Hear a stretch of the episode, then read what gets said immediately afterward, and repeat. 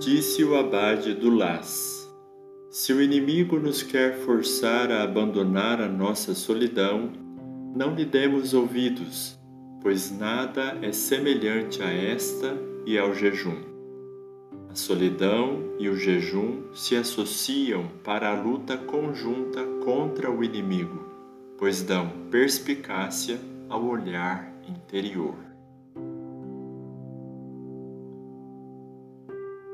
Não é possível vida espiritual, eu acredito, sem mínimos momentos de solidão consigo mesmo na presença de Deus e domínio de si através do jejum e da mortificação.